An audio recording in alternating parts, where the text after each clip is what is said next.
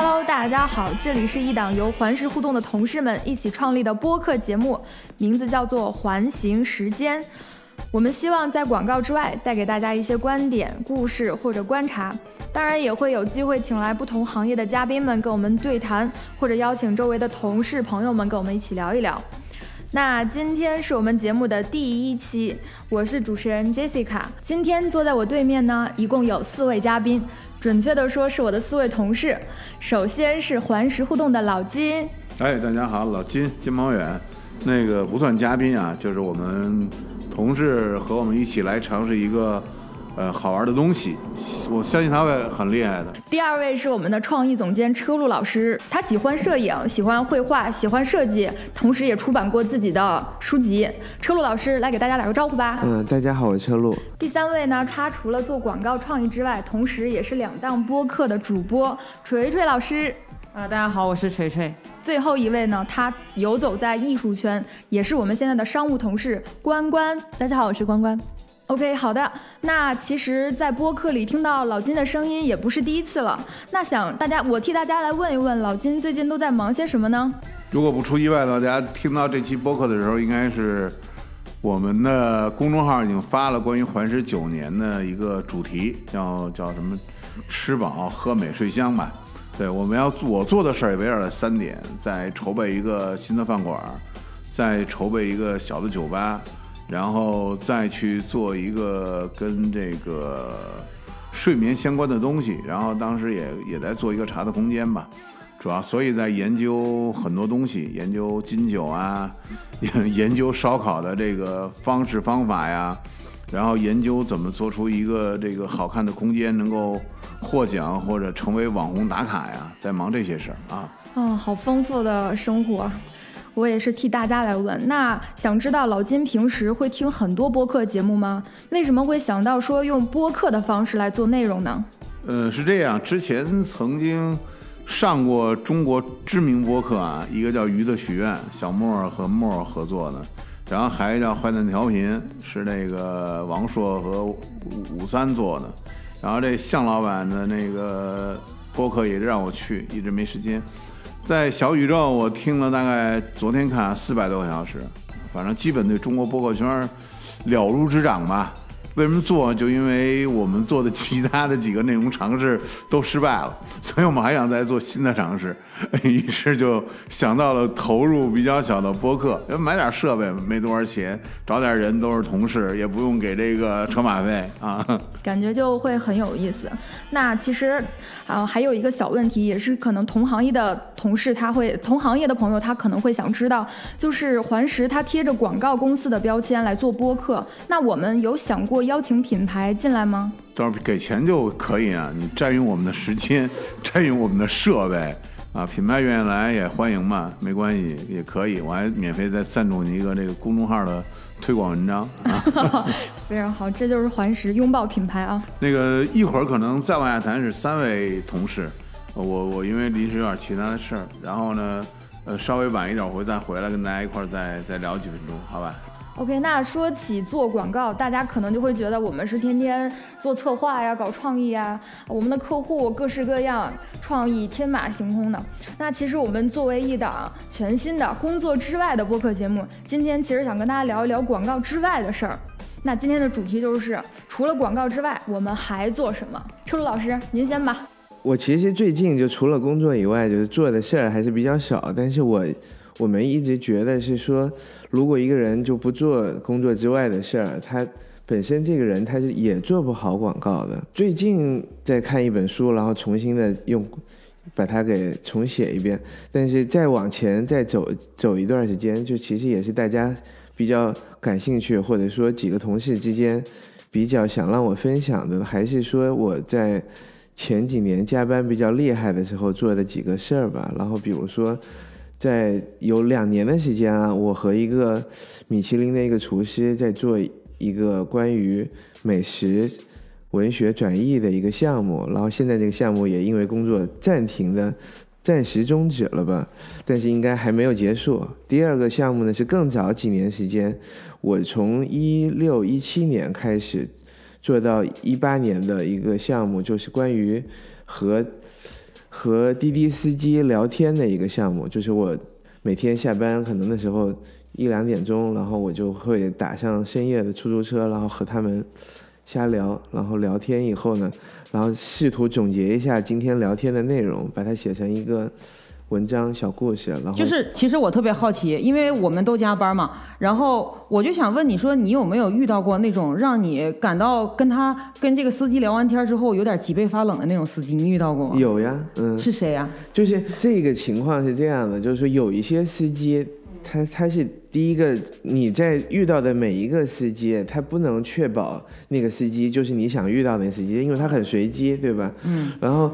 但是呢，有的时候你是开始没想跟他说话，但是走了一会儿以后，突然出现了一段对话。但是那一段对话呢，在进行的过程中，可能你会和司机有一个小时之间的对话。现在疫情期间已经，就这对话已经被这个平台禁止了，对不对？最好不说话。但那个时候大家都还是坐在副驾驶上面，然后你能跟他去说话的时候，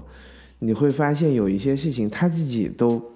不太清楚自己在说什么。嗯，然后呢，到了事后的时候，你再把它整个过程回顾的时候，你觉得你听到了一些很奇特的东西。比如说你就就比如说有一个司机是一上车的时候就跟我说说啊，我是一个北京人啊，你是外地的吧？听口音肯定是外地人。啊，说你看我在小时候这边亦庄还没起来，怎么怎么怎么，然后就说你这些外地人怎么怎么样，是吧？然后就很敏感的一些话题就出现了。这时候就比如说这一段话就主旨就是在于他如何讨厌外地人，然后他可能说的时候他也不忌讳我是外地人，反正就这么说嘛。然后就，然后接下来可能就换了一条路，又说起孩子呀，说起说啊，我现在开我，你知道为什么开红色的马六吗？因为我孩子得读幼儿园，然后我那个那个我现在北京的这个竞争也很激烈啊，对吧？是咱们像这红色的怎么会专门提出来呢？呃，对，红色的，因为他开的就是红色的马六啊，对吧？然后我就因为就讲到说，我开红色的马六呢，是因为我可以在婚礼上跑跑活儿哦。然后现在就比较少，但当年红色马六还是很流行的嘛。然后在婚礼上跑活儿就可以，为什么要跑活儿呢？因为我们那个他的老婆也是北京的嘛，然后他两个人一起要给孩子多报个班儿什么的。哦，有红色的马六就适合于跑活儿给孩子报班，对吧？哦然后这是一段对话，但这段对话再往前走的时候，就是又又谈回外地人的时候说，我就问他说，可能你去过北京以外别的地儿啊，哪哪地儿比较好？他说我大学毕业我去广州，然后广州待不习惯，南太南方了，就去了上海。非常讨厌上海人的一个一个北京司机，对吧？他说去了上海，上海人做事儿比较的，就是比如说，他说我们这个怎么怎么做事儿，他们是怎么做做事儿，他们可能吃饭不是有人抢着结账，有人 A，、还是要 AA 的，嗯，他觉得他受不了这个环境，嗯，对吧？然后我终于去了内蒙，去了内蒙以后，哎。因为受不了广州，离开了广州；因为受不了上海，离开了上海，然后去了内蒙的一个司机呢，他突然间遇到了一个那个呼和浩特的姑娘，就非常喜欢人家，啊，然后结果就两个人就恋爱了嘛，对吧？恋爱了以后呢，他就到了呃姑娘家的吃饭，结果没想到是说在姑娘家第一第一顿饭就把这个事儿给弄黄了。因为他职业吗？还是是说他那时候他不是司机啊，他那时候是还在曾经也在外企打工的一个、嗯一个一个人，嗯，然后就说他在那吃饭呢，那个呼和浩特的那个呼市姑娘的爸妈就说：“哎呀，看你小伙子挺好的，我们闺女也挺好的，我们家在呼市还是有点背景的。” but 嗯，对，但是呢，你要不然你就留在呼市好了。哦，然后他就他就想，我们北京的教育资源什么的，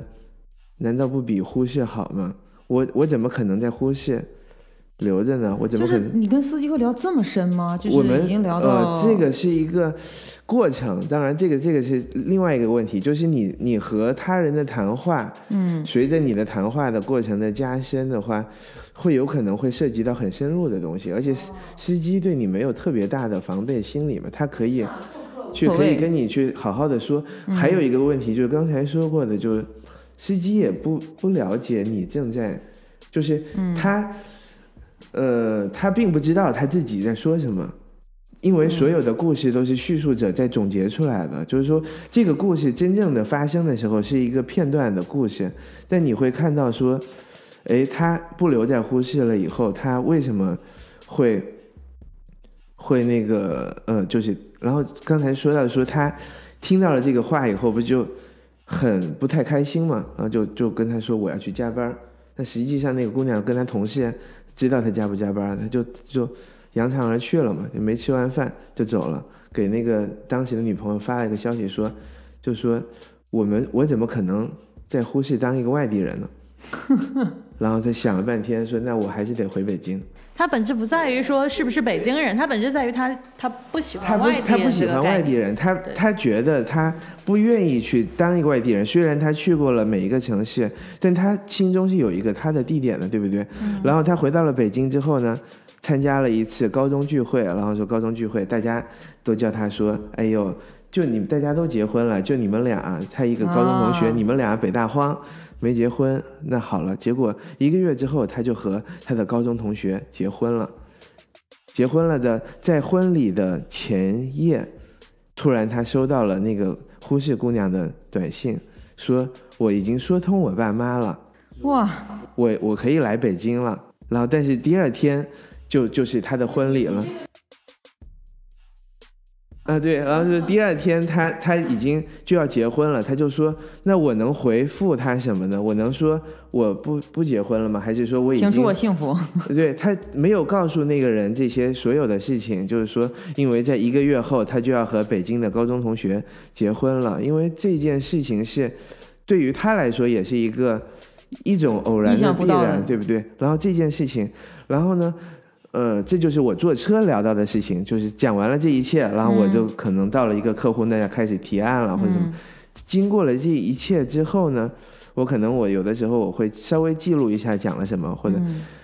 等到晚上的时候我把它写出来的时候，我突然发现顺序如果稍微的对调一下，或者是说其实也不需要对调，但是在逻辑上的对调就是后来他就和他的北京的媳妇儿过上了。开红色马六，要给孩子报补习班的这种生活。我最后结婚之后开始看育儿亲经。对，这是一个很奇妙的过程。那实际上经过了开这一趟车，就是你和司机聊天的过程中，你得到的东西可能是，它本质上应该是比电视剧的容量要大的嘛。大得多。它因为它。它是一个，你如果是去总结，你会发现说，呃，这个人他所经历的一些事情，给你的得到了某种启发，或者是说，你作为旁观者，以比较低的成本看到了说这个人的一个人生轨迹嘛，就他就是你的一个参照物。其实这也是我我们现在很多时候就是说。一个浮标。对对对，昨天和关关在聊的时候，昨天晚上关关他们的项目，就我就说，我很早以前的一个人的浮标。对。嗯。这就是我们部门和部门的差别这个差别就看出来，他们部门的对话都是那样啊，浮标型的。对我我我和关关说，那个他们要做一个项目嘛，然后我们说，我说我们要重新去认识一下那些被你关注的人，因为他们是。你的可能性的海洋上的一个浮标，因为通过看那些人的生活轨迹，你看到了一些就是你的未来的可能性，你知道了说他们就是你的宇宙中的一些坐标点嘛，在一个什么也没有的地方上时候，你看到说啊，原来车路是这样的一个人，原来关关是这样的一个人，然后呢，他是怎么样变成这样的，他以后会变成怎么样，然后你你就会发现他是一个标志，他在那里就。很稳定的以它的轨迹在行动，而你呢？你在关注它的时候呢？你会对你就有了一个叫做。参考坐标系的东西，你这个也很像是某一种人生漫游指南，然后是靠出租车完成的嘛？对，就是你在看出租，你坐上了那个车的时候，你和那个人的命运交织在一起。就是对了，你付了他的钱，进行了一场交易嘛，网约车交易。但是，他给你告诉你说，我今天在开车，我昨天不是开车的，我昨天是一个仇恨外地人的人，今天我正在。和我的本地媳妇儿一起为了这个补习班开的红色马六，为了补习班来筹钱，那这就是一个一个过程嘛。你在这一点里，你看到了一个过去和未来的一个可能性嘛？这就是本身为什么这个项目最后。呃，它它其实现在卡在某一个阶段嘛，本来要说要在十一月应该把这个东西出版了，但是它本身就具有某种很很神秘的社会作用，所以就是它一直还是一个大家会觉得说这件事情首先有没有意义，我们觉得它还是很有意义的，本身叫做被我叫做短途乘客的一个一个项目嘛，因为对，你是他这一段的乘客，他其实也是你这个一段故事的乘客。对，因为我们互相的走过对方的。生命本身没有太多的，但是敏锐的敏敏感的人会能在这个里面去看到对人生的这种可能性。对，这样是不是就让我们这节目变得太过于那个深邃深邃了，就完蛋了？也也没有也没有，就是因为你说你做就是收集出租车故事这个事情嘛，然后我也有一个小的切片想跟你分享。我希望你能遇到我遇到的那个司机，因为我坐他的车，感觉像自己经过了一次。就是独立的推理，然后这个这种过程，因为我这这个车就是你上车之后，你会发现这个车跟别的车不一样，就是其他的车，当然我们没有说所有的出租车啊，或者我说所有的网约车，这个车一上去你会感到一股清香，这个清香是不同于其他车的，你又有一种哎提神醒脑这种感觉，但是又感觉很亲切。这种感觉是不可言传的。我上去之后，然后我坐在后排，因为我喜欢坐在后排那个乘客嘛。然后我就发现他的车的正中央，就是一般情况下，你控制台就整个控制岛的正中央是会放一个香水，会放一个什么？它这个味道应该是来自于香水，但不是。它正中央放着一个圆形的小台子，这个台子是个木质的，然后上面是铺着一层那种仿真草草坪。这个仿真草坪上放着一小群羊。我当时心里就突然间被。就是被某一个地方击中了一下，但我还没有详细的想到这个是为什么的时候，然后我发现他那个车的控制岛上面有一个挂饰，这个挂饰呢是两条鱼。嗯，双鱼说司机，呃，不是双鱼，是它这个鱼的造型，很明显是一个是一个国外画风的造型，不是东方画风的，就是是西洋画风的那种。然后整个车里面就是我看这个羊，又看这个鱼，然后呢，这个开车的这个人呢，他又就是穿着，就是说正常情况下你是对一个人的穿着是会有判断的，普通司机的穿着就是非常的随便，除非你打的是那种优享或者就就是那种里程嘛。但是这个司机他只是一个普通的快车司机，但他穿的十分的笔挺。就是笔挺到你能识别出来的笔挺，就这一系列都让我在车上开始想，我上了一个什么车？这是一个是不是给重要领导人就是呃退下来的司机，然后保持这个车里？然后呢，他这个车的后对后面有两个坐垫儿，然后这两个坐垫儿上面呢画着那个嗯，我不知道大家有没有见过一种手势。就是把双手合十的这个手势，然后这个手势很像是这个呃佛经里面的那个，就是当你在念南无阿弥陀佛的时候那个手势，但是很明显动作又不太一样，因为佛经里的手势是平行于你的身体的，但是他那个报纸上画的是是呃一个比如说四十五度于你的身体的，然后我就开始思考说这是不是就是我脑海中已经回荡着一个答案了，你知道吧？但是这个答案并没有并没有呼之欲出，但是我觉得可能。是我想多了，然后我下车，我下车看到他车尾，就是我下车走到车尾的时候，我要过马路的时候，我看到他车上贴着一个贴纸，方形的。正常情况下，那个地方会贴贴纸，比如说什么像新手请注意啊，baby in car，呃，新手妈妈什么这些东西嘛。但他贴纸上贴的什么？贴的是面包和红酒。我当时就确定了这个车是什么车，你知道吧？然后，然后最后这个司机追着我下来做了一件事儿之后，我今天就感觉。特别的神圣，他递给了我一个信封，然后我把信封打开，正如我所料，写着那句话，就是主将引领我至一一处田，去青草丰美之草地，让我不至于饥渴或匮乏。就是特别这个这种感觉是什么？他没有跟我说话，我们中间没有任何交谈。对我一步一步的在落实，我是不是上了这样？我就直接问他，我说你是哪的呀？怎么回事啊？对我也会，我也会。你真的很有耐心，一步一步的。但是，呃，因为其实我打到家的时间要比车路老师要应该是短很久。我是比较长时间，我会问他的。嗯，对，你们会有故事发生。我在车上的时间大概就对，就七八分钟，所以还没有没有轮到我在问什么的时候，我就开始观察，然后直到我下车。但是这一个过程让我突然间意识到很有趣儿，就是我发现正和我想象中的一样，包括纸上看到的那句话。然后他向我点头，我也向他点头。对，我也那最后你们相互留了微信吗？没有，我有一个就就从没写故事的地方啊，就是说，的确是没写故事，但是他的确发生了一件事儿，就是有一次有一个司机在我们公司的门口捡到了我的身份证，在一个月之后还给了我。我上车的时候，他第一，他就他就突然就说，他说我。我知道你，因为你的身份证在我的手里，然后那时候已经离我遗失身份证已经过了一个多月你应该已经办新的了吧？我已经办了新的，然后他说，因为我就是这个身份证一直在在我车里，我以前就是在你上一次打车的时候丢的，然后我觉得这一次在这儿的时候很有可能遇到你，所以我就一直身份证一直放车上，然后这回终于遇到了，然后把那身份证给我，结果就是一个很奇妙的一件事情嘛。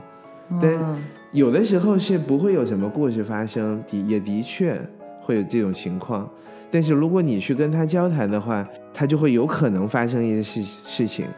还有就是你得看他，你跟他的切入点是什么。比如说有一个人，嗯嗯，他很很神圣，戴着一个白手套，嗯，然后你突然问他说：“你为什么要戴白手套开车他说我是专车司机。？”呃，不是，他他不，因为他那车就达不到专车的标准嘛。哦，然后他就说：“我以前也不开车，我是一个泥瓦匠，但是我决定我要开车了，我决定要有一点仪式感，所以我决定戴上一个白白手套，这样显得比较专业。哇，然后就觉得说啊，这个这个想法还是很有，就是他的一个心理的一个想法嘛，就是落实在表面上是一个白手套嘛，对不对？还有一些，比如说有一个人可能戴了一串佛珠，然后你问他为什么你戴了一串佛珠，他说我是一个在香港的赛车手，然后我昏迷了一年。然后，但是我现在已经醒过来了，然后说，所以我后来就这位是舒马赫吗？不是不是不是，对 他说我，所以我我我就我就该相信点什么，然后所以我现在怎么怎么怎么样，那那可能你在看他是戴上佛珠的时候，你你还会觉得说，那他可能是一个宗教信仰人士，嗯，但是你没想到他他是一个黑市赛车手，这这个是你可能问了他以后，他会比较会告诉你的那个部分。那你不问的时候，你可能会看到的是他的表面的一个部分。实际上，每个人你一问起来，他的故事都可多。特别是他觉得和你分享比较安全的时候，他会愿意去他说会告诉你他出来一些。家拆了几套。对对，有没有，所以我觉得这就回到了这一期的主题，就是大家其实探讨的是第二身份。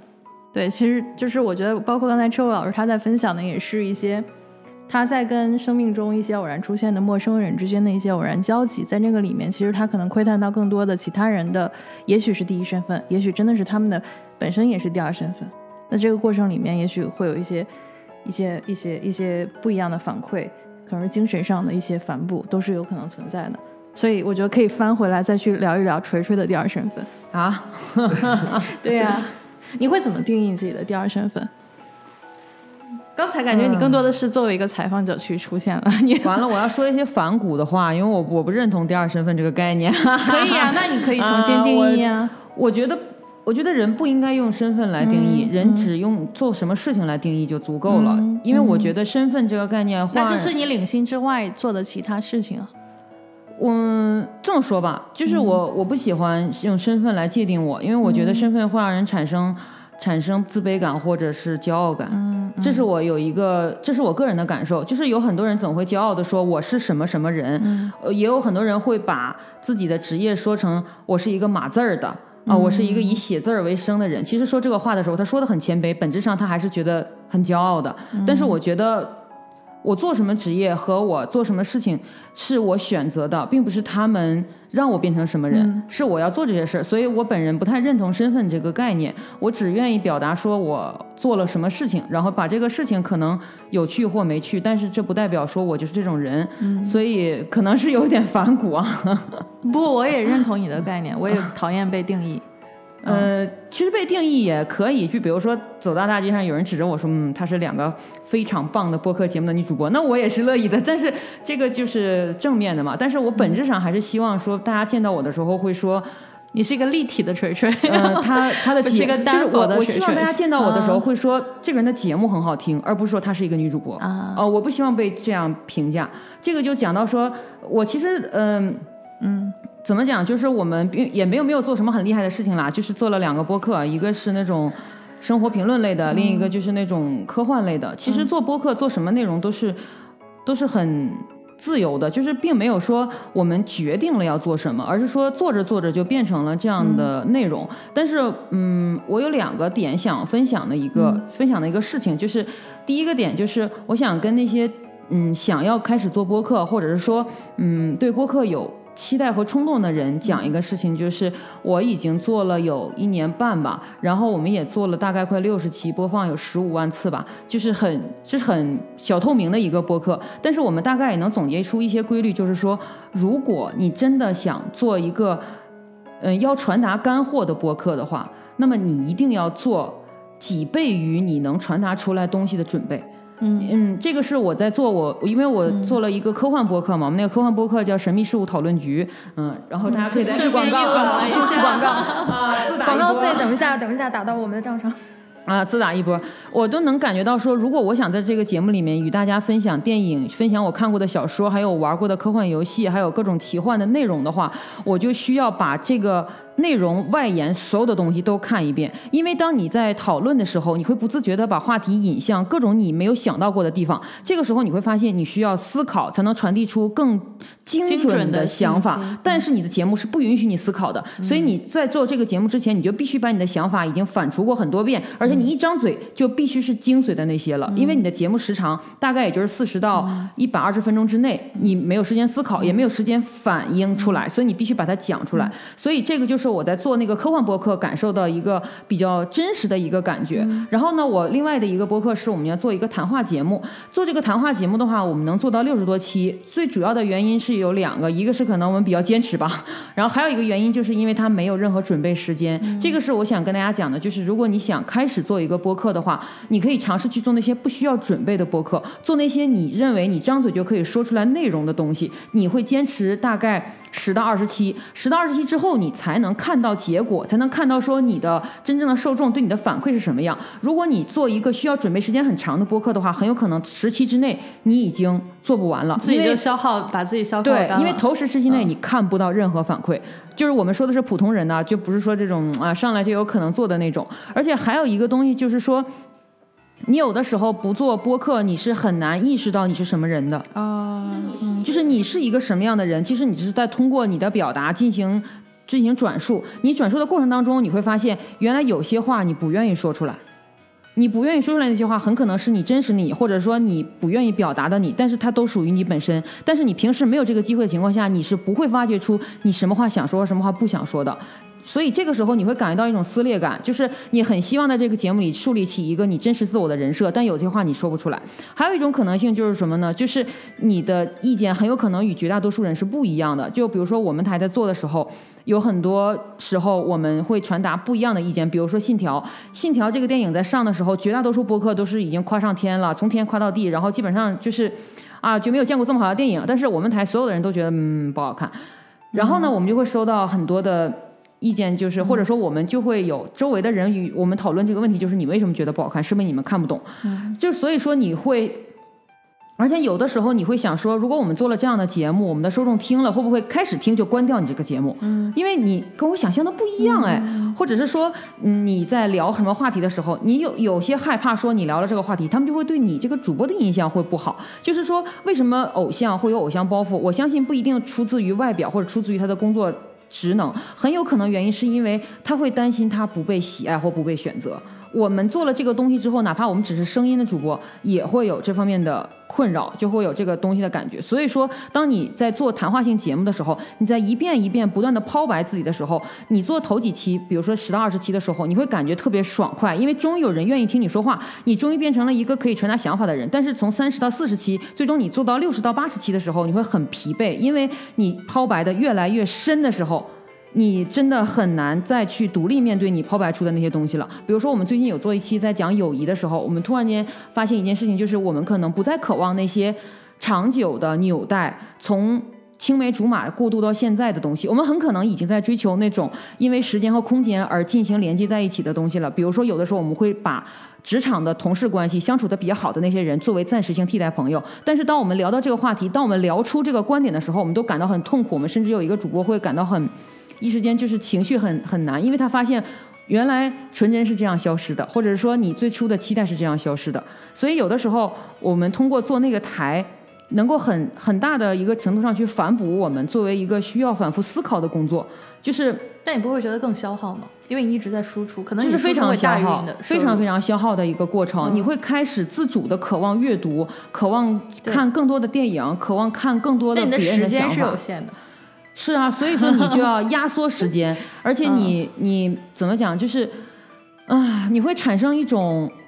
你会产生那种感觉，就是很很深刻的感慨，就是自律带来自由。此处又有广告。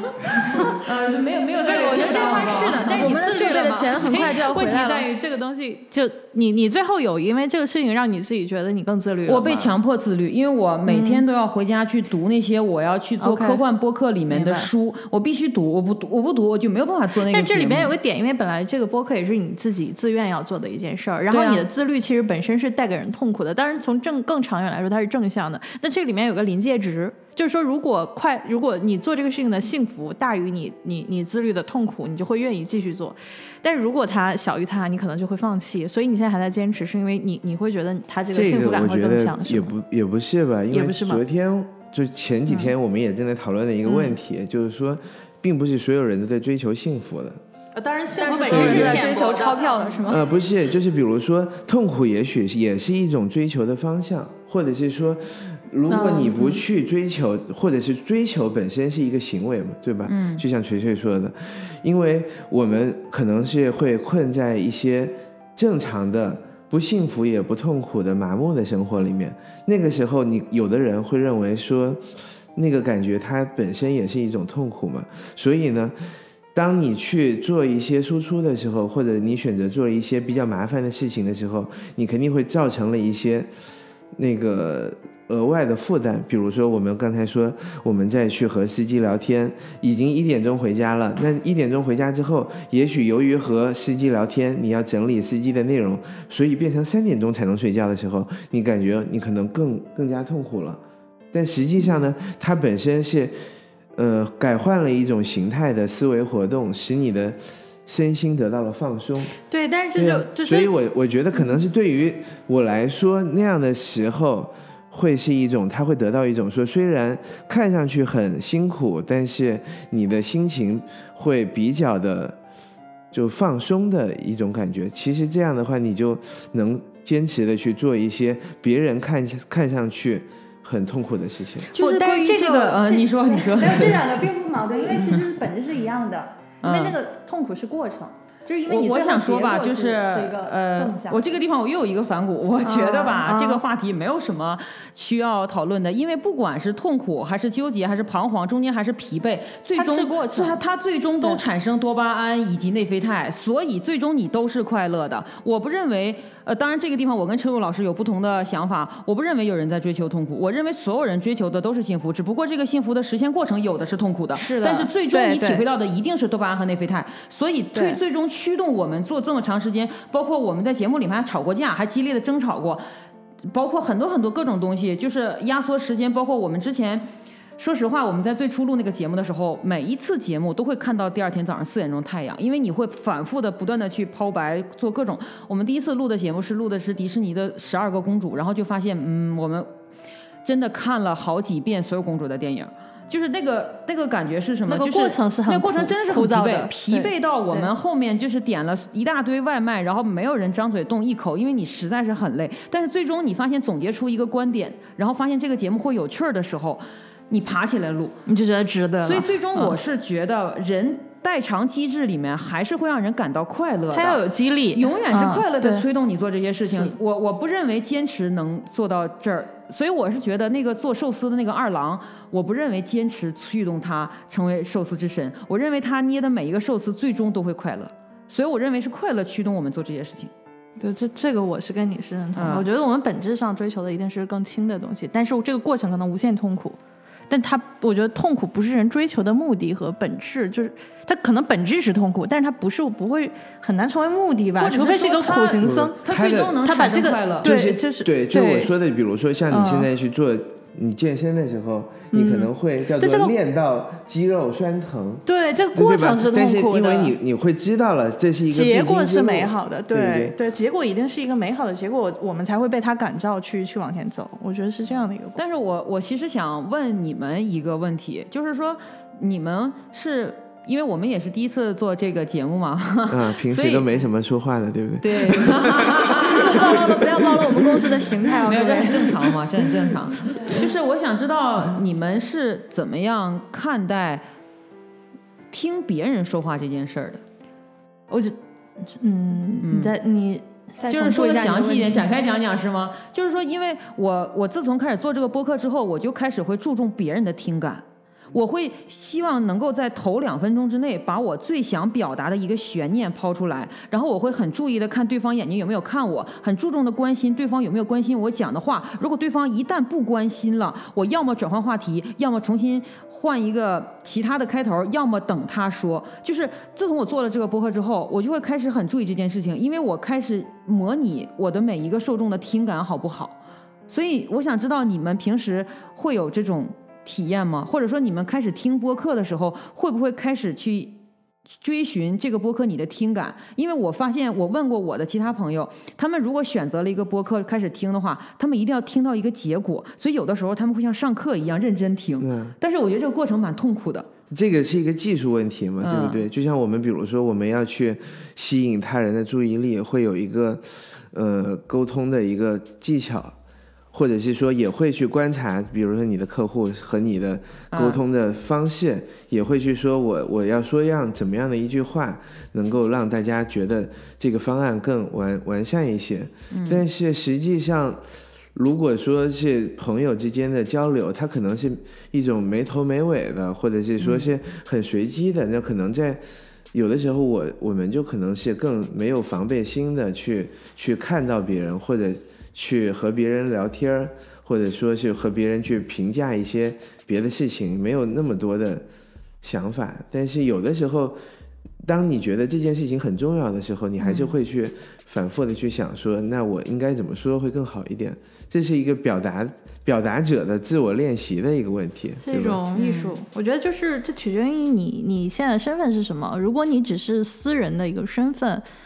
就是像秋瑶说，我只是朋友之间的交流的话，其实这个无所谓的。我觉得你可以完全做自我，但是总体来说，倾听是一种美德，尤其是当你在做一份工作，而且你的工作是需要跟另外一方去沟通的情况下的话，这个绝对的倾听是非常有必要的。就是你你要充分理解对方的意图，所以我其实是挺反对说，因为我觉得就比如说做广告，我觉得本广告的本质是服务。如果一个广告人做的像艺术家一样非常自我的话，那我觉得这这就是有问题的。所以就是你知道吗？所以我真的就是，所以我觉得就是说，取决于你现在的身份是什么。如果你现在是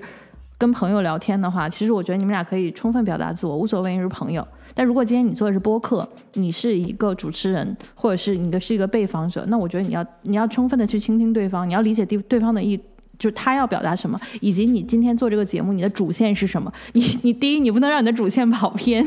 就主题不能偏，但同时你要理解对方在表达什么，然后你要你要你要让他的那个形象也也脱映出来。所以我这个我觉得这个是一个要看看场景的。昨天晚上我们在开会的时候啊，那个就是叫小薇向我推荐了一本书，叫做《日常生活中的自我呈现》，哎呀，嗯，是吧？咱们男女同学之间聊天的还是比较深入的。然后那个，然后小薇就说这本书挺有意思的，他说的和刚才关关说的那个和你反骨的那个内容身份是有关系。他说人其实是在不同的场景扮演了一个不同的一个自我。大概是这么样的一个话题吧，就是说，嗯、因为你有你们都，聊这么深吗？你们部门？不是不不是我们部门的呀，是吧？对对对，啊对都有你们太吓人了。我们部门都看如何从一赚到一千万这样的是吧？这个就看了有用吗？是吧那？你们有结果吗？我想知道你们部门的这个结论我。们刚看到第四十几页，可能还才只能赚到两百多万吧。因为就就说你的身份和也，你可能说你在客户面前的身份，或者你在家里的身份，你在同事面前的身份，你在你的听众那里的一个身份，它不是还是有一点儿不一样的嘛，对吧？所以我们在这个过程中，可能所以自我的呈现在不同的人的面前，它肯定是有不同的样子，每个人的对你的评价也不太一样。嗯，我会有这种感受，就是比如说你说的这个，虽然我不认同多重身份这件事儿，但我认同的是我们会不自觉的在别人面前选择一个模式，对呀、就就是你选择一们的沟通种一种模式啊，对，选择一种沟。通模式，就是可能这也是很矛盾的。我一方面不希望被定义，但一方面我自我又定义了我在别人方面是什么样子的。就是可能是这种矛盾才能激发出我对这个事情的思考，也是也有可能是我们当时选择去做播客的一个原因，就是因为想要去表达在不同身份之间转换的时候产生的困惑，还有得到的一些经验，就会想要说能不能我们把它集合成一个能够陪伴别人的东西来做，因为这个地方就涉及到说，嗯，我不知道你们在选择听播客的时候会选择听有目的的，还是选择听陪伴型的？这个就是每个人不太一样。嗯，你会怎么选？我其实就是有一段时间听了那个类似于什么字体设计师的那种，啊就专业型的嘛，可能也没有把它当成是一个纯的放松的方法嘛。因为我如果我放松的话，我就听是经常进行一个行为，但是我可能会听一些。音乐啊，或者听歌比较多一点，就可能更少的去听叙述，因为叙述可能我比较喜欢是阅读这样的感觉，就更高效一些。哦，那就是说，可能电子书和这电就是有声广播剧是不适合你的。对，我可以自己把，我可以自己阅读去写这个听的电子书给别人听，但是我自己不会选择听，因为我觉得那个效率太低了。那么你也不会去听电影评论、美剧评论，然后这一类你也不会。也不会，我宁可听那个司机聊天儿，对不对？那郭德纲相声这种呢 还？有那个环绕立体声，对吧？哦，那关关你也是这样的吗？你是说我日常会去选择听听什么？听音乐？就是你们其实并不是重度的呃播客爱好者是吗？对，关我关连轻度都不是。关关连音乐都不能听歌 词的，你知道吗？播客两个字，可能我们也是刚认识吧。刘佩老师真的，没有没有，嗯我觉得传授了太多关于播客的想法和一些心得。啊，就是一些嗯我的小本子已经记满了。对对对是经验，这这今天是锤锤的那个用户调研之关关之访谈。就从某种程度上来说，关关是一个更加视觉系的人。哎，对我还挺好奇的，是吗？关关我不知道，嗯我我觉得我的基基因是文字。是吗？你平时去上地铁啊，或者去过安检的时候，就没有那个保安会拦住你吗？对，呃，因为现在大家并不知道我们面对的是怎么样的一个女它大概。像是《燃烧的女子肖像》里走出来的。对，就是首先她得要戴上华丽的帽子，然后呢，还有我也不是她有华丽每天都戴的帽子保安。会问你为什么要带管制刀具？我没有带管制刀具啊，不对啊，因为你的美丽是会刺向别人的刀你。这个有点土味 情话。对不起，对不起，这个我在艺术家面前说这么土俗的话。对，没有，其实我我觉得我本质上关关也不坐地铁，可能。呃，对我确实不坐，因为我家离这儿太近了。因为应该走回去，我应该对我对我走回去的，我不需要工具。对，呃，就是它是城市的亮丽的风景线，街拍那个三里屯大爷的镜头下的重度的。哦，行了，可以了，可以了。这个地方我一直有一个这个地方我一直有一个想法，我不知道能不能表达，啊，你说我不知道会不会对你进行冒犯，但是我很我很喜欢这个想法。啊，就是呃，有一种说法嘛，就是说那个之前的女性，就是之前维多利亚时代的女性嗯都穿的很漂亮嘛，然后她们的裙子什么的，就是你能看到她的设计感官想要表达的意思就是非实用性的。然后穿这些女性的穿这些裙子的女性在街上走动的时候呢，会被当时的社会评论家评论为一种、一种活动的社会景观。然后我知道这是对女性的一种物化，我也知道这是一种。怎么讲？就是一种我不觉得啊你，OK，啊你可以对我是说。这种感觉嘛，但是我非常喜欢这种事情，就是我非常的，我非常喜欢像你和你这一类和其他很多人，他们想要用自身去进行一个景观表达。我不知道有没有说错啊，但是我是这么寻思的啊，就嗯没事，是你先说。我非常喜欢这种把自己当做景观表达。本身的这种人，因为我希望我们看到的社会是不一样的。我希望走在大街上能看到蒸汽朋克式的人，也能看到浪人，甚至可能还能看到布偶装之类的。就是我希望这个社会看起来很有趣儿。就是我是一个很中二的人，然后因为我之前在 A 站工作，然后我每天上班的时候就会看到各种各样的景观人士。我们那个时候还有奖励制度，就是说如果你今天 cos 一个人物特别齐，比如说就是你的妆发什么都特别齐的话，你你会得到一张那个优惠券啊什么的。就是，然后所以我。我第一次见到你的时候，因为我们两个也合作过，对我们是一个组，曾经对我们合作过，然后我就能从公关身上感受到一种热情，因为我认为只要愿意把自己奉献为一种景观形态的人，他必定是对生活有极大热情的，因为我愿意展示我，我也愿意装扮我，我不愿意向平凡的生活妥协，所以我很喜欢这种这种事儿，包括各种汉服啊，各种什么其他的服装啊什么的，但是我们。这个社会却把这件事情当成我并没有那个别的意思啊，但是我们这个社会却认为这是一种额外的表达。其实我是很生气的，我喜欢这种表达。啊啊！我只能说，我觉得这个东西对我来说这是一种过度解读。但是我要先澄清一点，我觉得我本身不是视觉系，但是我可能表现出来是视觉系，但是我的因子应该是文字。其实我是文字出身。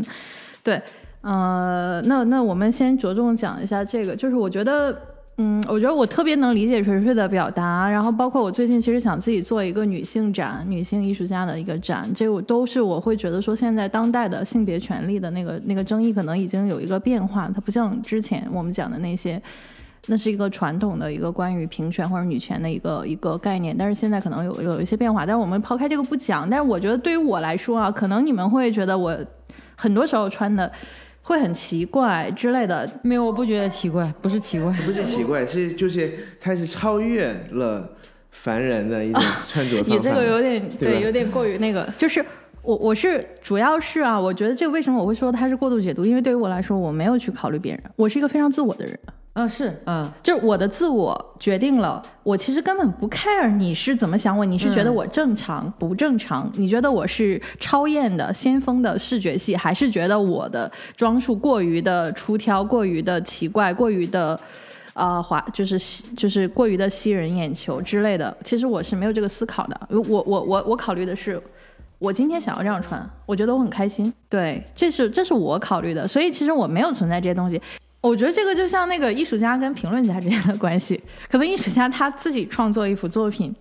他有自己的构思，也许他可能很有时候，也许他没有，他就是。随着自己的感觉，对，就是走了。他创作了，然后评论家开始有不同的解读，去做一些隐喻上的一些诠释。其实是另一回事，你知道吗？没有，其实可能完全没有关系。我们其实也不太关心你们在想什么，因为这不重要。因为我们与你是素未平生的，所以无需要。对，我们关心的是你能不能穿的好看，然后走在街上被我们所欣赏就足够了。对对对，其实是两个概念，其实是两个概念。但是我我要表达的是，我喜欢这种人。啊啊！我希望他们能更多的出现在这个社会上。我希望他们能装点这个看起来所有人都穿着优衣世界。我就是这么想的。我觉得对，这这这是我我也觉得，所以就是我觉得人应该自然的生长，人应该自然的生长。啊，对啊，我只是反感那些人，就是说他被规则化了。所以这也是回到你刚才那个问题，就是说我我我本质上我也是很讨厌被定义的，我不想被人说我是我做广告的。或者说我被人介绍说我是广告人，或者说我被人介绍说我是策展人，然后或者说我被人介绍说我是诗人，因为我我确实在一些场合里别人会这样去介绍我，但是我是很反感这个的，因为我觉得他把我单一了、单薄了，就是好像我就是被这个东西规范了、定义了，我就是他，但我觉得我不是，所以我会在做这份工作的同时，我自己有自己的私人的事情，但是我不想在任何一个点上被人定义说我就是做这个的，对不起，我不是，因为我觉得我是一个。完整的我，而且我也不是一个类型的人，我只是我，所以我觉得这是这不一样的地方。嗯，这个我非常认同，因为身份有的时候带来的是枷锁。我有的时候很不愿意承认我是广告人，或者我是什么什么人。他反而不是 枷锁，他是一个固化印象，是别人对你的固化印象。对，其实我也不知道你的那个真实的身份，包括。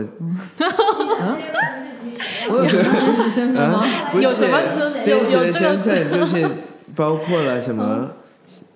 名字、嗯，还有性别，性别知道了，我可以告诉你对吧他的名字。呃名字我知道的，我就是我看到的时候能大概知道是你。然后呢，因为你用用了那个你的那个艺名嘛，对不对？包括了这个伪装后的头像，啊对，对吧？然后然后包括了我也不知道你是创意或者 account 之类的都不知道，啊这很正常，这这很这很好，我想说，嗯，然后就是这样的，但是大家就就把我就固化了，对吧？就对知道对对了我大，概但是这跟我们 这这这是没有办法。今天我们完全就是完全纯聊，都没有沟通过。这个节目的策划人就完全戳到了各位绝对不想谈的点，包括第二身份，包括定义，包括没有，我觉得。不是不想谈啊，我觉得这是一个很好的课题啊，就是很好就是的命题啊。就是刚好就是说到了这个嘛，所以我现在想想向关关发问，我一直以来啊。都有这个困惑，啊。我会有一些刻板印象的困惑，但允许，啊。请允许我作为一个太好了，你给我机会，就是打破你的刻板印象。啊，你说，就是我看那个《信条》里面的时候，啊。我没看《信条。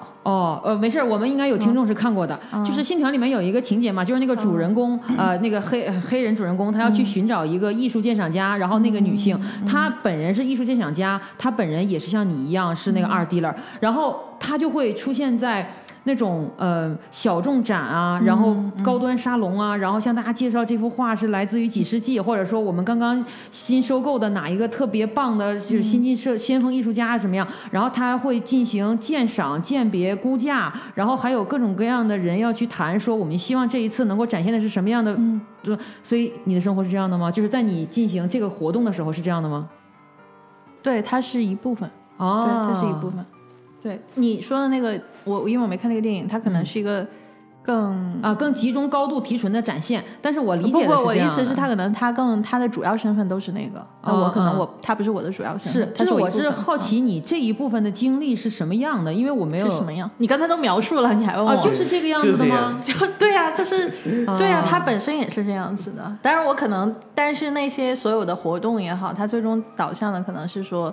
呃，如果作为 dealer 这个身份的话，那就是我我最终我可能我要还是要交易，但是这个交易本身，呃，它是一个我喜欢的，因为就是因为我在做的是我喜欢的作品。嗯。啊、有很多作品是我喜欢的，那。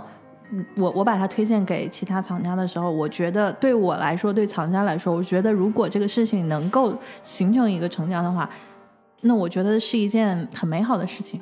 我懂的啊、就是我给他带来了一个很愉悦的一个一个东西。嗯通俗点讲，就是安利得到了回应。呃，也不完全是吧，但是我会觉得那是一件很美好的事。就交易本身是非常美好的，毕竟我们呃在做的和这个交易相关的一个职业，对吧？一个商业的衍生。那我还有一个困惑，我我觉得，因为他更倾向于私人审美，我觉得他更纯粹一些。对对，就是这个私人审美这个问题啊，嗯我我在我们嗯台就是那个特别有困惑的人啊，嗯就是我困惑的就是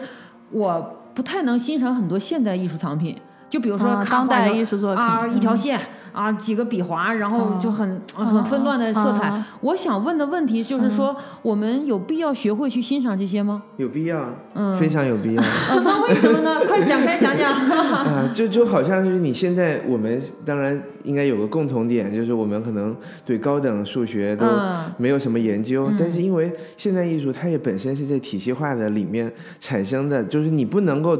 剥离出整个历史和整个体系去看某一个阶段，你一一群不懂数学的人在那谈论说这个公式的到底好不好或者美不美，他没有那个资格去谈论这个东西。而整个体系的建立，它是由一连串的非常有愉悦的一个行为来构成的。而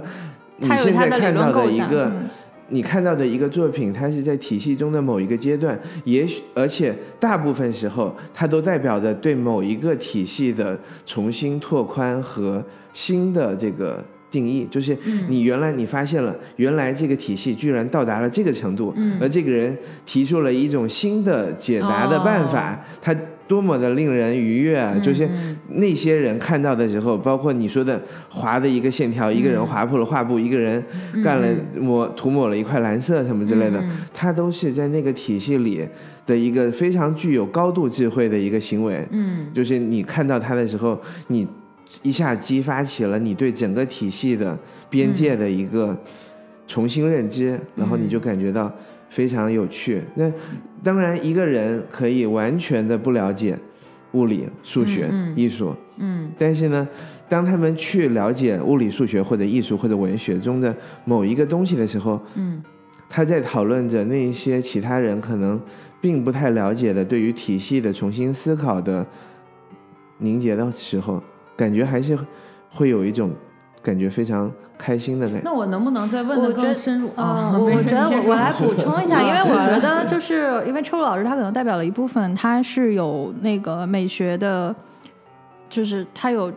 嗯，学习阶段其实他已经已经在这个专业的嗯。领域里再去学习，然后包括他工作，他整个包括他的其他的身份，他可能对这个有关系。我觉得对于大众来说啊，大众层面来说，我觉得你去经受一个非常专业的一个学习，或者说你有意识的去专业的、系统的去自己去了解这些东西，那是一个非常好的事情。嗯。但是我还是我个人层面来说，从我个人的经验来说，啊嗯我我是觉得真的非常伟大的作品，你是他自己是会会说话的。就笼罩你了，直接就我对对，因为我因为我有一个非常类似于就是那个基督信仰里面的那种那种那种神迹的那种体验的。嗯。我就我之前我我有一年在香港的巴塞尔，我看到一个作品是一个雕塑，我到现在都记不，我到现在都记不住那个那个雕塑家的名字，但我站在那个雕塑前，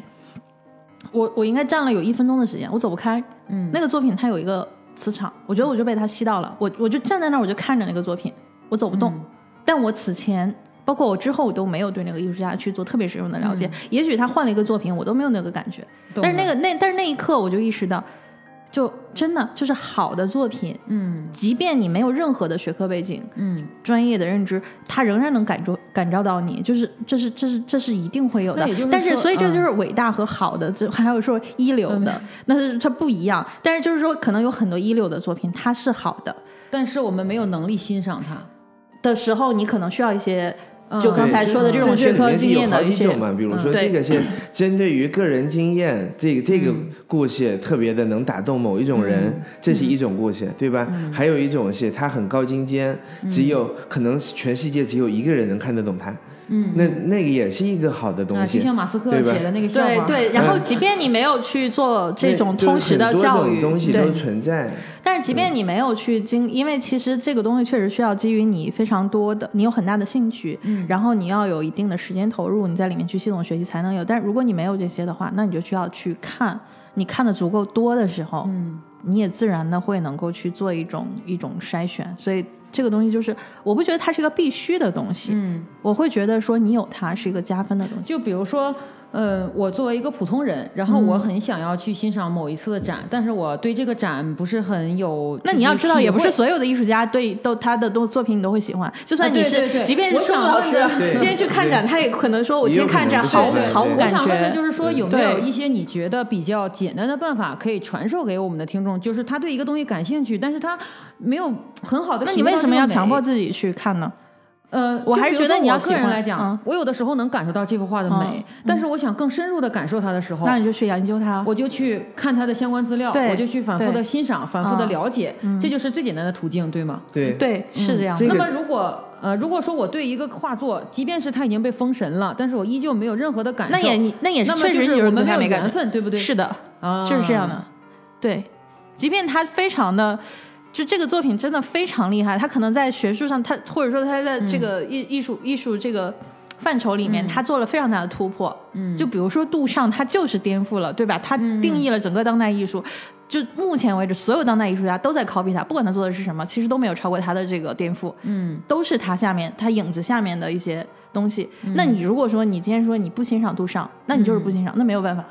这东西就是主观的。我就是喜欢这种开放性的讨论方式，因为我之前看过一本书，叫做《嗯如何去逛美术馆》，嗯我在这本书里得到了很好的启发。他就说，不要当成美术馆去逛。对你不要把它当回事结，论是的，嗯就是你不要把它当回事，就是你不喜欢它，就是不喜欢它，因为、嗯因为最终这个东西就是跟你就是有没有眼缘，我觉得你可以，他他可能他有自己很多的被诠释的。空间，或者说它确实有很多突破性的东西，嗯，那是那是一回事嘛。但是它对你来说没有感召，就是没有感召。好，你看你说到没有感召这个问题，我就想问的一个加深层次的问题，就是说，因为你作为一个 art dealer 的话，其实你等于你在挑选你的商品，可以这么讲吧？呃，也可以这样说。有的时候我也不挑选，因为你看利润，对不对？就是或者说，当你 呃你很看好一位青年作家的时候，一位一位青年画家的时候，然后你觉得他真的非常棒，但是没有人认同你的看法的时候，这个时候怎么办呢？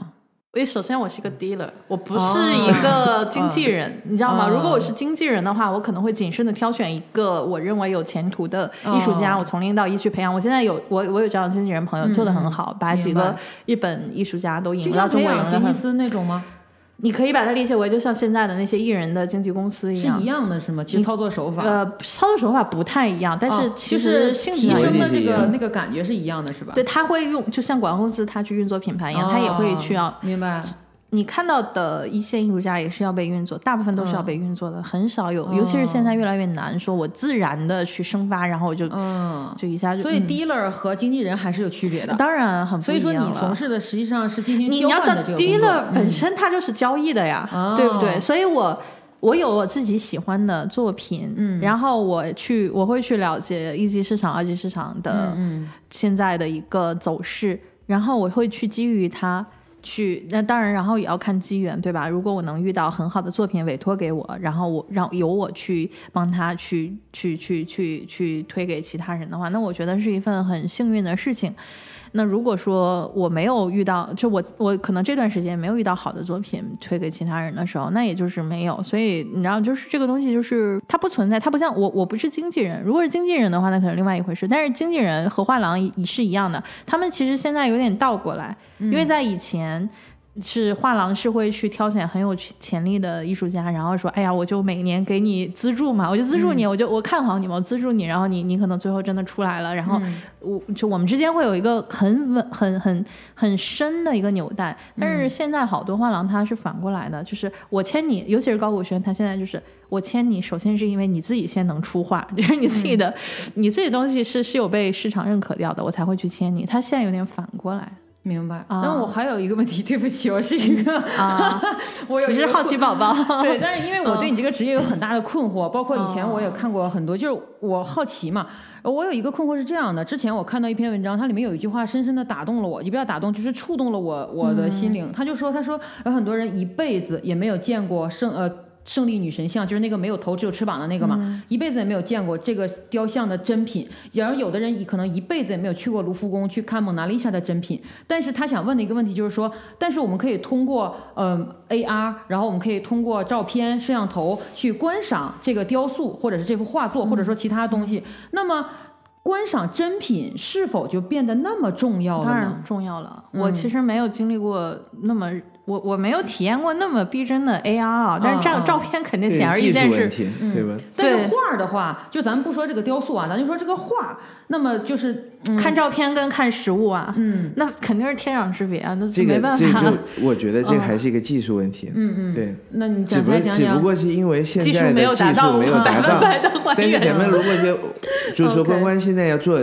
做一个选择，嗯这个选择呢是关关你现在只能在全世界的。呃，看一眼大概十分钟，然后呢，那个一幅真品的画，嗯和在 Google 的博物馆上面看一百万张 那个数字艺术品，啊那你会做哪个选择？我肯定选第一个。哎，没事，邵老师，我支持你。对，呃，我你这样没有肯定要选择，那个我就告诉你，这是很容易的，因为 Google 我随时可以看。如果我只有十分钟去看真片，我肯定看真如果。说这两件事情不能并存，嗯，就是你咱们就这么说吧，嗯一一幅画和一只猫都在博物馆里，现在着火了，只能救，一个东这不是已。经综艺已经结束了？这这 没办法我的意思是在我看来，救猫很重要，因为这个画就像车务老师这，如果我们的摄像机技术已经达到了一个高一个高度、一个水准，把它完美无瑕的拍下来，我觉得看平面没有区别。他的他的感觉是什么？就比如说我们刚才说的那个 Google 上面的一百万幅画的问题，第一个就是说，现在是说是可替代的一个解决方案。对嗯，是的。但是如果说现在你只能选择一个的时候，我觉得数量和真品不真品，因为真品和那个一幅画之间可能相差了百分之二十五，但是数量非常的重要，因为数量它是一个过程，嗯，你每一个数量你可以又有十分钟的时间去欣赏的话，啊然后你可以累计起来的那两个人的经验肯定是天壤之别，对吧？就和你。当然也有，咱们变成打游戏，说如果你是要看一百场游戏直播，还是亲自去打一场游戏，对吧？但是你看了一百 场游戏直播之后，是一样的，有可能他的技术还是有可能提高的，不知道。你们认同不认同？我认同的是你这个观点，就是说，当我们的技术达到一定水准，能够完美的拍下来这幅画，包括笔触的时候，我个人认为啊，真品没有必要一定要存在。我我还是觉得这事儿取取决于你的身份，就是真是取决于就是我有资格看的，我一定要看。不是我，我觉得就是如果你只是一个艺术爱好者，你欣赏这些东西的话，那我觉得就是数量嘛。我肯定是，如果我只能二选一的话，那我肯定我能看足够多就 OK 啊，对吧？但是。但是如果说你是一个，比如说文物保护家或者之类嘛，你你的身份不一样的时候，那肯定要看哪个更重要，对吧？的角度是普通的观赏者。对对对，那如果普通观赏者，那我觉得这个没啥可说。如果只能选一个的话，肯定是选数量更多的。技术有可能到了某一天，嗯，它超越了你的器官，那就嗯，那你这时候你就会发生了一种颠倒。嗯，就如果有一天，你当你用这个 AR 看到的东西，我已经不是看到了，我是进入了，你是进入它，你是感受它，你的每一个感觉跟它有交互了，有交互了，同步了，你可以看到更多的东西的时候，你就觉得说，那这时候它虽然你认为它是假的，那其实真假已经不重要，不再重要了，对不对？如果说这一幅画它的。每一个笔触，它能够再被分解出来，你能进入到他的故事里面去，你能看到他从一开始到现在的每一个过程。那实际上就是。你说的这个我是有一次体验的，所以我才会想问这个问题嘛。就是我玩的一个游戏，就是那个《刺客信条：奥德赛》。奥德赛它就复原了整个希腊和罗马里面所有的雕塑，其中有一个雕塑给我印象特别特别深刻的，就是在亚历山大港的那个阿波罗举着那个火炬的那个。它正常情况下在第七世纪就已经被毁灭了嘛。但是我通过这个游戏，就是育碧，它号称是世界复原机，我上到了这个它举着的火炬的最上面。我那一刻突然间有一种感觉，就是我。就像车武老师刚才说的一样，他是不是真的对我而言无所谓？我在那儿见到了亚历山大港，我见到了整个开罗，然后我从他的高度上见到了我无法得见七世纪之前的那个阿波罗神像的脸。对我来讲，这个艺术品我就已经感受到了，嗯，所以我才会想问这个问题，就是说真品对我们来讲是不是存在着一定存在的价值？就还是我真是觉得是是取决于真真品是现有技术条件下的因为因为我觉得这个东西你可以从。经济学的角度去拆解这个事儿，如果是从经济学角度来拆解的话，就是你知道是这个，它尤其是微观经济学，它关于价值的定义是什么？是稀缺性。稀缺性是两个概念，稀有并且缺乏。稀有是说它少，缺乏是说它被需要。所以珍品它的价值，它的稀缺性，为什么它那么贵？因为它是独一无二、绝无仅有的，而且它的美学价值是被。认可的高度认可的，所以它这么贵。所以你说真品有没有价值？如果你要是从这个，我如果从经济学角度跟你讲的话，那它就是它当然有价值，因为只有它一个。谷歌博物馆又怎么样？你的 AR 又怎么样？它是被无限复制的，你可以说它是没有不具备价值的。如果它从这个角度上，它就是有价值的。但是你如果说纯从我说只是观赏体验来说，我可以舍弃它呀，因为我同时可以去看其他东西。我如果只是看的话。那当然就没有什么。如果 AR 又能那么真实的还原，就 OK 啊。所以就是这个东西，其实你这个问题，你说它是一个问题，也是一个问题；你说它不是一个问题，也不是一个问题。因为对于不同人来说，它有不同的答案。所以就是我，我为什么会对你这个职业这么感兴趣，就是因为偶然间我发现，原来有的时候艺术品的价值在于它那个件儿本身。就是这个是我作为一个普通人，普通没有没有测过展，也没有怎么就是你这种艺术里程的人，我之前没有这种感觉到。我之前觉得它的艺术价值，我去学会欣赏，学会看，学会怎么样解读它。但是那一刻，就是当我站在拉波罗神像那一刻，我突然间开始明白，它本身的存在其实是你们这个职业赋予它有价值的一个。其实我我们是不能，我这个这个，我觉得比如说玉碧做了这个游戏，它是把那个收费的模式给改变。了，就是对吧？他的那个一个神像可能价值上亿，对吧？但是这个游戏它的流水也非常的大，它只不过是贴地气了，对不对？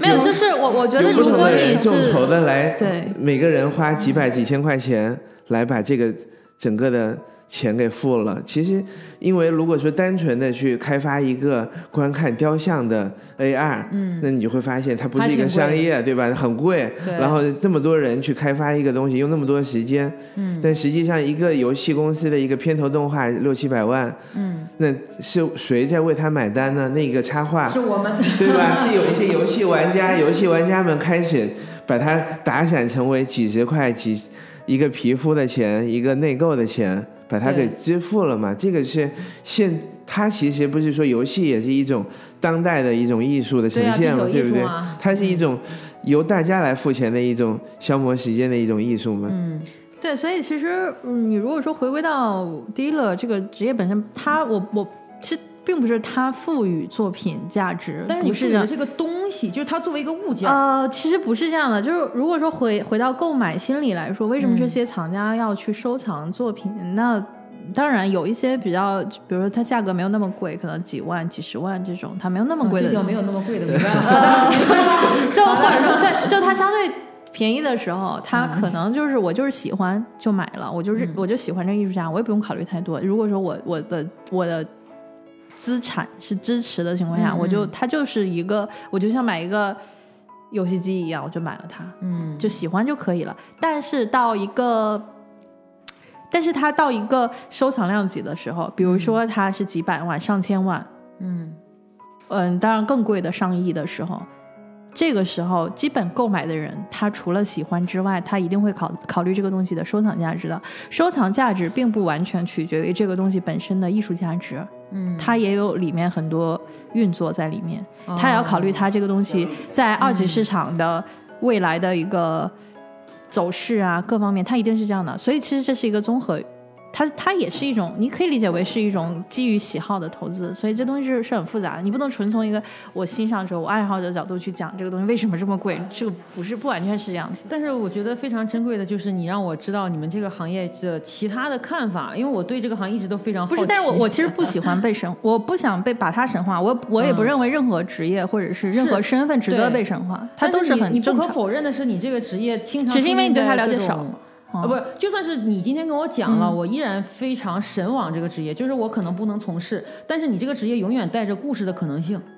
但是如果你足够深入了解他，你也会发现他很正常。我可以给你，他是很正常，他是对我我跟你分享，就是说，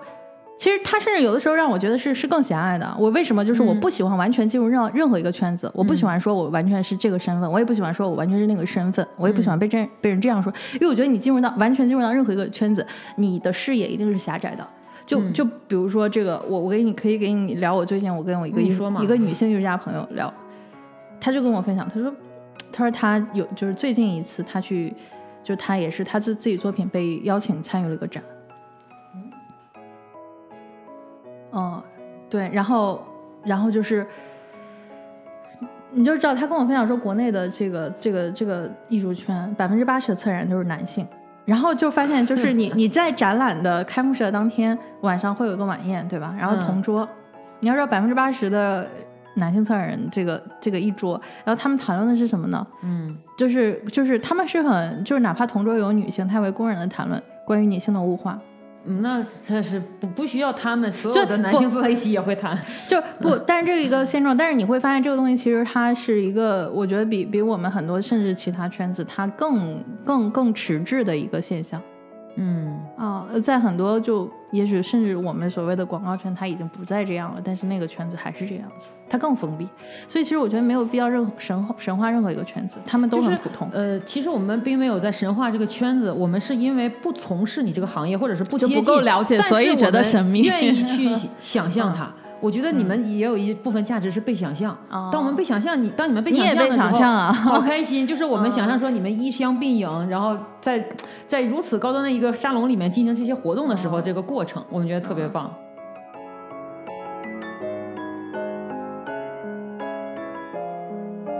哎呦，聊的还挺热闹啊！我看你们俩这个可以啊，我觉得第一次这个我们做这节目。大家进入状态比较快，不能这么说，这么说太像领导干部，这是 对他人的一种评价，是吧？对对对，嗯，那反正那个最后最后我总结性的发两句言，啊，希望大家能够在听完这期播客之后给我们留言，啊，看一看有什么问题或者有什么这个需要改进的地儿。当然你们说了，我们也不会改啊，这是我们自己做的事儿，为什么要听别人的呢？然后那个大家也可以写出来，希望我们下一期谈什么啊？虽然我们下一期有计划，也不会听你们的，对吧？但是多多少少大家多沟通多交流吧。好了，嗯，然后，然后我们好像已经聊超时了。然后是这样，就是，嗯，最后呢，我们还要重新再讲一下，就是说我们到底是哪三位主播。然后我们也希望说我们的听众能够记住我们。然后比如说有觉得很有趣的地方，我们下一次可以继续讨论。希望大家多评论、多点赞、多转发。然后，然后是这样，呃，首先是我来给做一个结尾吧。然后我有一个贯口要给大家讲一下，是这样，我是好好听电台，嗯，就是说好好听三个字，就是呃真正的那个好好听。听这三个字，然后呢，我们有一个贯口是这样的：我们已经在泛用型订阅播客软件小宇宙上可以进行我们的搜索啦，请搜索“好好听 FM” 就可以搜索到本台，然后也可以在荔枝搜索“神秘事务讨论局”搜索到本台，就是这样。我是这次的客座主播，我是锤锤。OK，锤锤已经这个硬广结束了，嗯，下面就下下面下面到我了。嗯，水水说完了，轮到我了。然后我我是一个刚才在。二位女性的强势回答中没有插上话的倾听者，正如我们倾听了一些短途乘客的故事。我是车路。哎呀，哎呦，我这个心灵。没有啊，其实我觉得车路老师应该是我们这里面，我们两个是绿叶，车路老师是唯一的唯一的花。这个很奇特，物化男性。因为女性长久被物化，所以我觉得男性偶尔被物化还好了。但能被男物化的男性多半就是非常的具有审美的价值的，对啊，你可以被用来审美，证明。就给大家造成了一种就是那个听力上的幻觉，呃，也会造成颜值上的幻觉。重要的是颜值上的幻觉，会造成颜值幻觉。哎，这句话 好吧？好，所以其实刚刚我分享了很多呃艺术圈的一些经历吧，或者是说一些经验，但是主要是因为今天给我的命题是谈艺术圈，但是我希望大家记住，我不是因为这个艺术圈的身份，而是因为着装。哦，也不是，因为其实我觉得我的人生还有很多更多更有意思的东西值得分享。我的基因也不是艺术，所以我觉得你的基因是文字。嗯，啊，对，所以对。所以有机会大家再去跟我一起去探讨更丰富的那些东西吧。所以我是关关，谢谢。